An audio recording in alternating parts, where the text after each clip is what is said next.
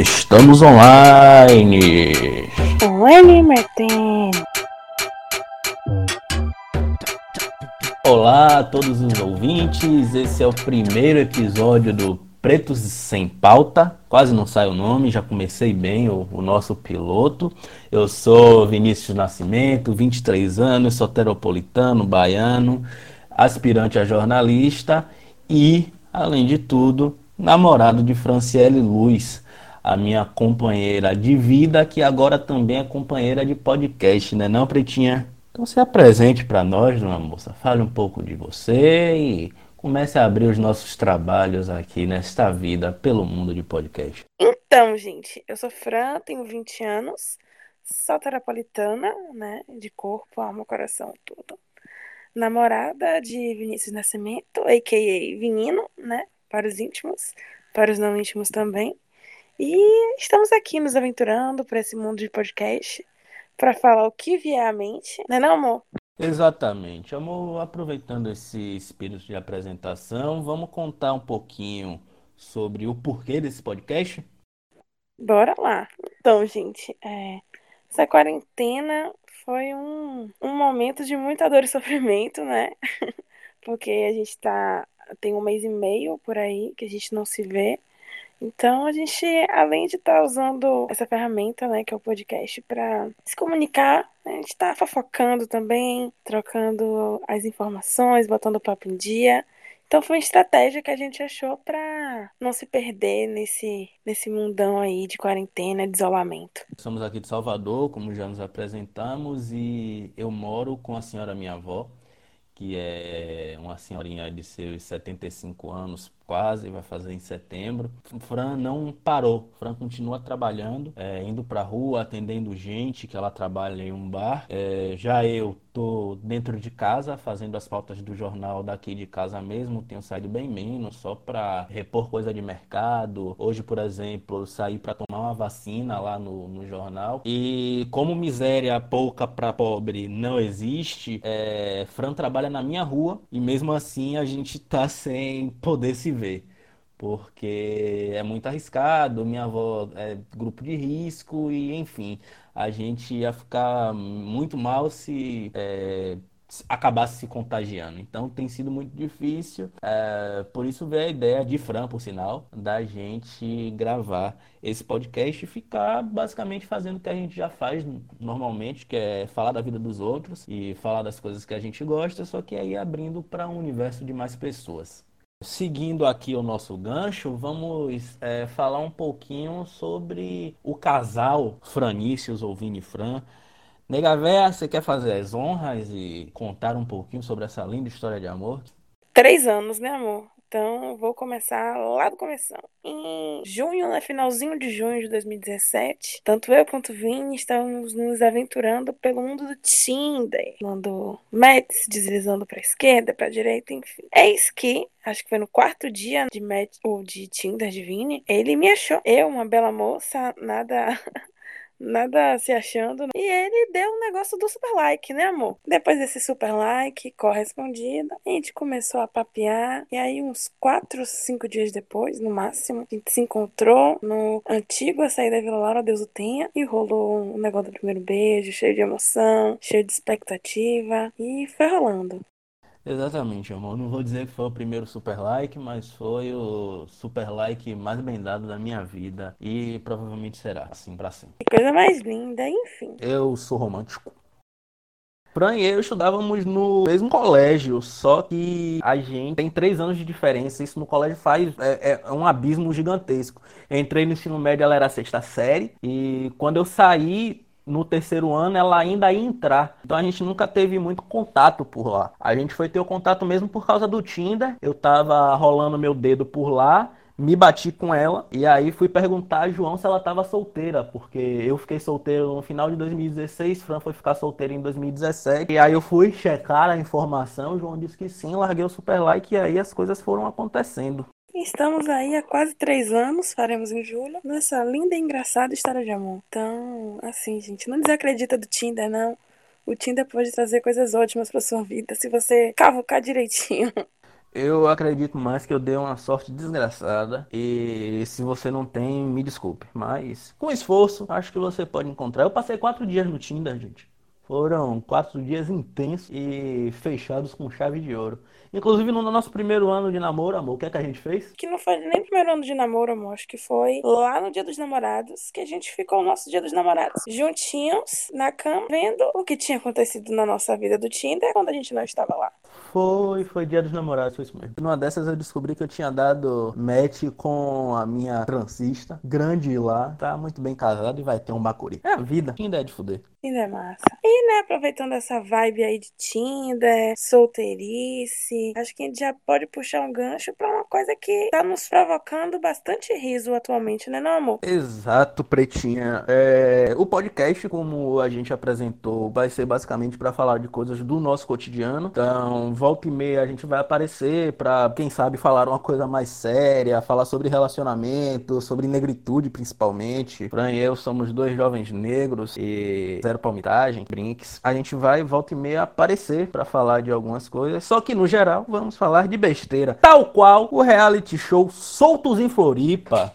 Eu fui influenciado digitalmente por minha própria namorada assistir esse reality show e não me arrependo. É uma putaria absurda como diria o nosso amigo Putaria Absurda. Esse reality show que eu influenciei digitalmente Vinícius a assistir reúne oito jovens brancos, solteiros, né? Essa é a graça do reality, ver branco passando vergonha. Oito jovens numa casa lindíssima em Florianópolis, no verão, com tudo pago. E eles fazem muita merda. Merda atrás de merda. Eles basicamente bebem, transam e brigam, não nessa ordem. É, as coisas vão se organizando. Eles têm a liberdade de ir pra festas, é o que eles fazem direto. Vão pra festas, podem ficar com pessoas nessas festas e levar para dentro da casa. Dentro da casa transam. E nessa brincadeira aí já ter, já tiveram episódios, alguns vários episódios do, do reality show que foram tirados do ar. Por quê? Porque a Amazon foi processada por algumas meninas, uma menina na verdade, que apareceram cenas sexuais dela, muito explícitas, que o Soltos em Floripa é muito explícito, e ela acabou processando a Amazon. Ela falou que assinou o contrato quando estava bêbada, só que não tinha noção de que o negócio seria tão explícito. E ela teve ganho de causa na, na justiça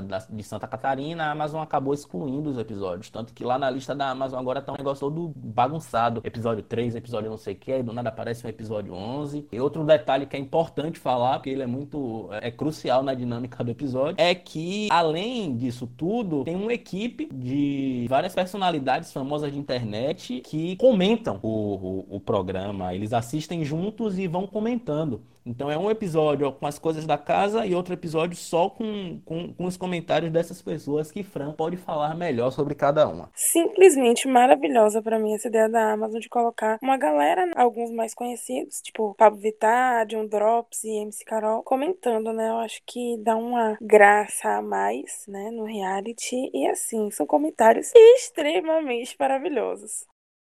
São perfis de pessoas completamente diferentes, né? Tipo, tem Pablo Vittar e ao mesmo tempo tem Munhoz e Mariano, que é uma pessoa só, e são de universos completamente distintos.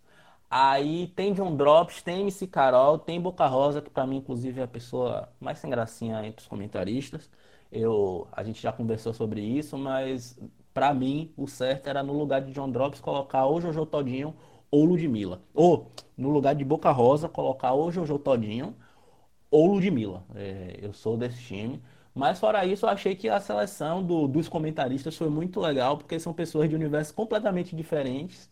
E eles se divertem muito. Eles se divertem muito comentando as coisas e eu tô achando isso muito legal. É uma das coisas que me cativou no reality. Para fechar com chave de ouro, eles têm que se pegar no último episódio.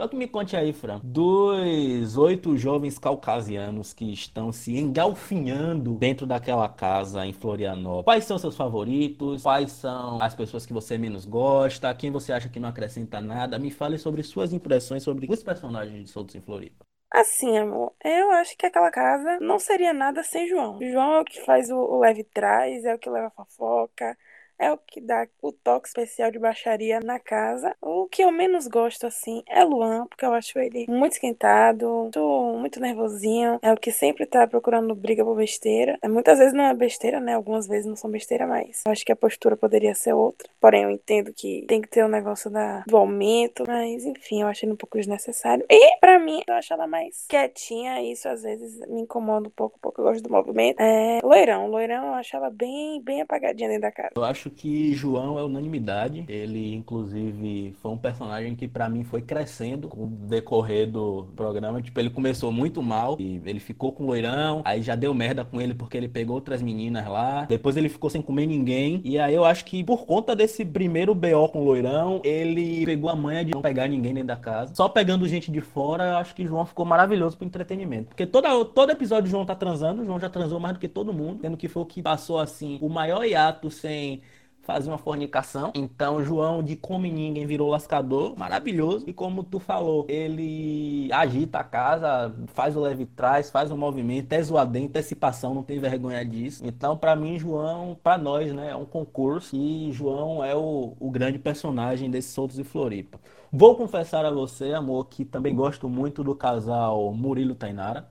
Quando eles brigaram, eu fiquei triste, porque eu achei que combinou. É um casal de. Eles dois são muito na dele, só que eles, tipo, não são na deles parado. Eles movimentam a casa, eles são felizes, eles dançam, eles brincam com todo mundo. Murilo me dá um pouco de agonia porque toda hora ele fala gratidão, tipo, gratidão a tomar no cu, Murilo, para de ser chato. Mas fora isso, eu achei ele um personagem ótimo. Passando para quem eu não gosto, primeiro de tudo, eu não gosto de Natália. Acho ela uma pessoa completamente desnecessária quanto pessoa, só que para o que eu quero ver no Soltos em Floripa, que a gente brigando, ela é fundamental porque ela é se passona e na maioria das vezes ela tá errada, atrás dela, na minha opinião. E eu acho o Luan esquentado também, mas acaba contribuindo para a narrativa. Se ele não picar a mão na cara de nenhuma menina, para mim tá valendo. Eu acho que Luan é fundamental. E para mim, inclusive, ele é o mais bonito do programa. E eu ainda acho que a Natália quer pegar Luan, né? Nada tira isso da minha cabeça. Ah, sim, amor, com certeza. Eu acho que isso ainda provavelmente aconteça em algum momento da série. É, seguindo a nossa linha de reality show, Dona Preta, é, vamos falar de BBB? Tá aí na sua reta final. O que é que a gente pode esperar desse Big Brother Brasil? O que é que a gente pode esperar? Não, melhor, vou fazer uma pergunta melhor. Me conte, por que esse Big Brother Brasil 20 teve tanta mobilização no entorno dele? O que é que você acha? Eu acho que é, o fato de ter dois grupos diferentes, né, famosos e pessoas anônimas, contribuiu muito, mesmo sendo famosos, não tão famosos assim alguns. É, muitos tinham pessoas que acompanhavam, né, serviços conhecidas na internet. E eu acho que se incentivou bastante. E além disso, né, acho que a quarentena ajudou bastante. Ela tava sem ter o que ver, sem ter muito o que fazer, então foi fazer o que é pensável, né? Ver a vida dos outros. Amor, eu vou divergir um pouquinho de Vossa Senhoria. É, eu acho que a quarentena acabou potencializando, só que antes mesmo de é, das medidas de isolamento social, eu já estava achando esse Big Brother um pouco mais forte do que o que eu vi nos, nos últimos anos, principalmente em rede social. É, as pessoas estão acompanhando muito e, tipo, muitas pessoas diferentes, assim, coroa, tava todo mundo acompanhando. É, eu não comecei a assistir do começo, é, peguei da metade para frente, já tinha rolado a putaria lá do envolvendo os caras contra as meninas, de onde nasceu lá a comunidade hippie, eu peguei mais para frente. É, se não me engano, foi uma liderança de Pyong, mas eu só dei conta que eu estava curtindo o mesmo programa no paredão, é, que no paredão não, na liderança de, de Prió. E na moral, amor, para mim esse Big Brother Brasil 20 tá tão falado por um motivo simples: Babu Santana. É, no final das contas, a maioria das coisas foi girando em torno de Babu é, seja pela comoção das pessoas e da identificação das pessoas com ele, com a pessoa que ele é, com os muitos erros que ele tem e os vários acertos. É, enfim, Babu é um cara talentoso pra caralho que, por não ser um, um homem negro do estereótipo de que nem guindaste mentira, ele não teve tantas oportunidades de personagens marcantes assim na, na carreira dele, fora Tim Maia e é, o personagem médico dele no, no Café com Canela. E, sei lá, o cara é foda, velho. O cara é foda e as pessoas foram mergulhando na história dele, mergulhando no personagem dele dentro do Big Brother. Coisas foram acontecendo ao redor dele. Eu acho que para mim, Babu merece ser campeão, não sei se vai ser, mas muito desse engajamento do Big Brother eu acho que é devido a Babu Santana. Sim, sim, concordo com isso. Acho que essa edição teve muito do afeto. Era 8 ou 80. Eu gostava odiavam. Então acho que isso mobilizou muita gente para assistir também. Mas me conte, Dona Preta, aproveitando o nosso gancho de Big Brother, que estamos chegando nesse arco final do reality em 2020, é, diga para mim qual a sua final ideal e como é que você quer ver a composição do pódio? Quem vai ser, quem que você quer que seja primeiro, quem você quer que seja segundo, quem você quer que seja terceiro? E também aproveita para dizer se é isso que você acha que vai acontecer, porque às vezes nem tudo que a gente deseja é o que a gente acha que vai rolar. Nossa, amor, eu desejo muito, né? Babu em primeiro, Tami em segundo e Manu em terceiro, né? Porque não vou muito com a cara de Rafa, não quero ela nessa final, não. Mas você acha que é isso que vai acontecer? Eu acho que sim, eu acho que sim. Tá, no meu caso, eu quero que Babu ganhe, Thelminha em segundo lugar. E, sinceramente, eu não vou com a cara de nenhuma das duas, então, no colo de quem cai esse terceiro lugar, para mim, tanto fez como tanto faz. Em ordem de preferência, acho que eu prefiro Rafa Kalimann. Não gosto dela, mas por dentro do, do BBB não gosto dela, mas sei lá, eu não vou. Eu me irrito mais com o Manu Gavassi. Já criei rancinho da bichinha, coitada. Então vou ficar com a missionária White Savior no terceiro lugar. Mas não sei se vai ser essa a minha composição de pódio. A minha preferência é com Rafa Kalimann, né? Nesse, nesse caso, eu acho que Babu ganha. Mas se Manu Gavassi for pra final, eu acho que ela vai ser a campeã do Big Brother. E com uma certa dose de certeza. Espero errado. Eu também espero que você esteja errado, viu?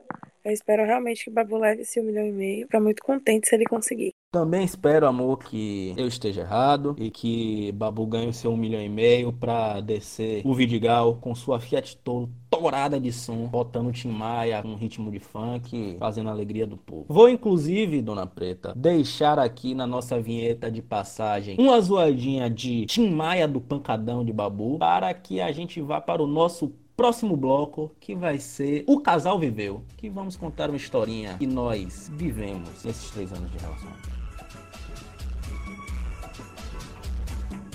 Sei que você se for Quanta saudade eu senti E de que ser não viver E aquele adeus não pude dar Você matou minha vida Me deu morrer a minha história a ter medo do futuro E a solidão em minha porta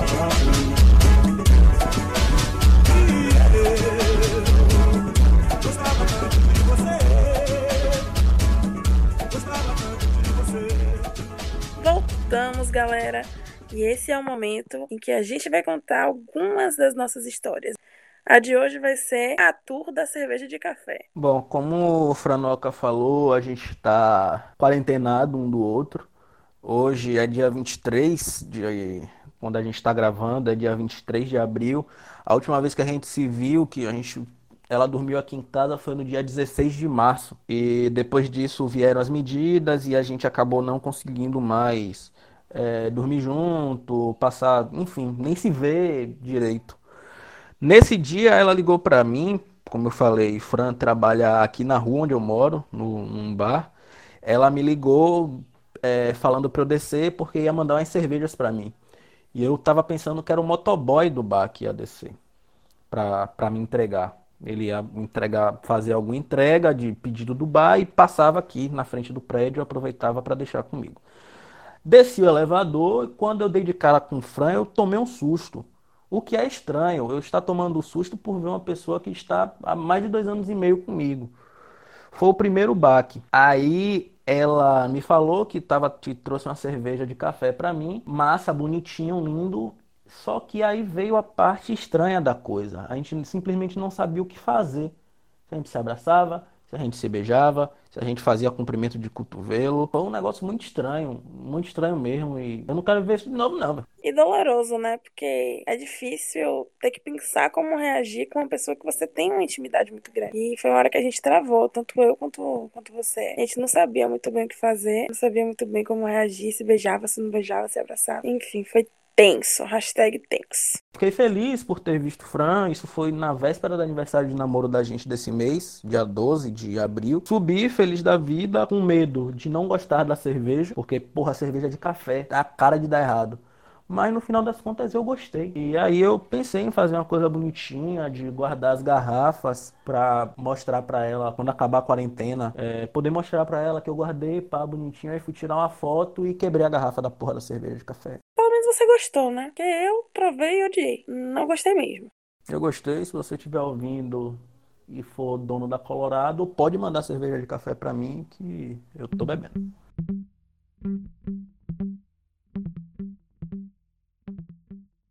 Para encerrar, galera, vamos agora para o Preto Sem Pauta Indica. Que eu não sei muito bem o que a gente vai indicar, mas a gente vai indicar alguma coisa. Então, eu vou indicar, amor, o vídeo de Naruto lutando ao som de Shane de Pilares. Ontem vi esse vídeo no YouTube, fui muito feliz e eu indico. A minha dica de hoje, no caso, é, gente, cuidado com água parada, né? Porque, assim, eu peguei chikungunya e, assim, não é uma coisa que eu indico, porque é uma dor do cacete. Então, se cuidem nessa época de chuva, tirem tudo que possa armazenar água, deixar água parada. Comprem um negócio de um repelente, tentem se proteger ao máximo. Não é só o corona que tá rodando por aí, não tem outras doenças também. Encerrando aqui o nosso primeiro programa, que vamos intitular de Programa Piloto, que somos muito criativos e inovadores. Siga a gente nas redes sociais, eu sou eu sou Vinino em tudo que eu tenho, Twitter, Instagram. E Fran, faça as honras do encerramento, porque eu já vou. Vai começar o BBB. Te amo, preta. Então, gente, já que Vini se autopromoveu, também vou me autopromover.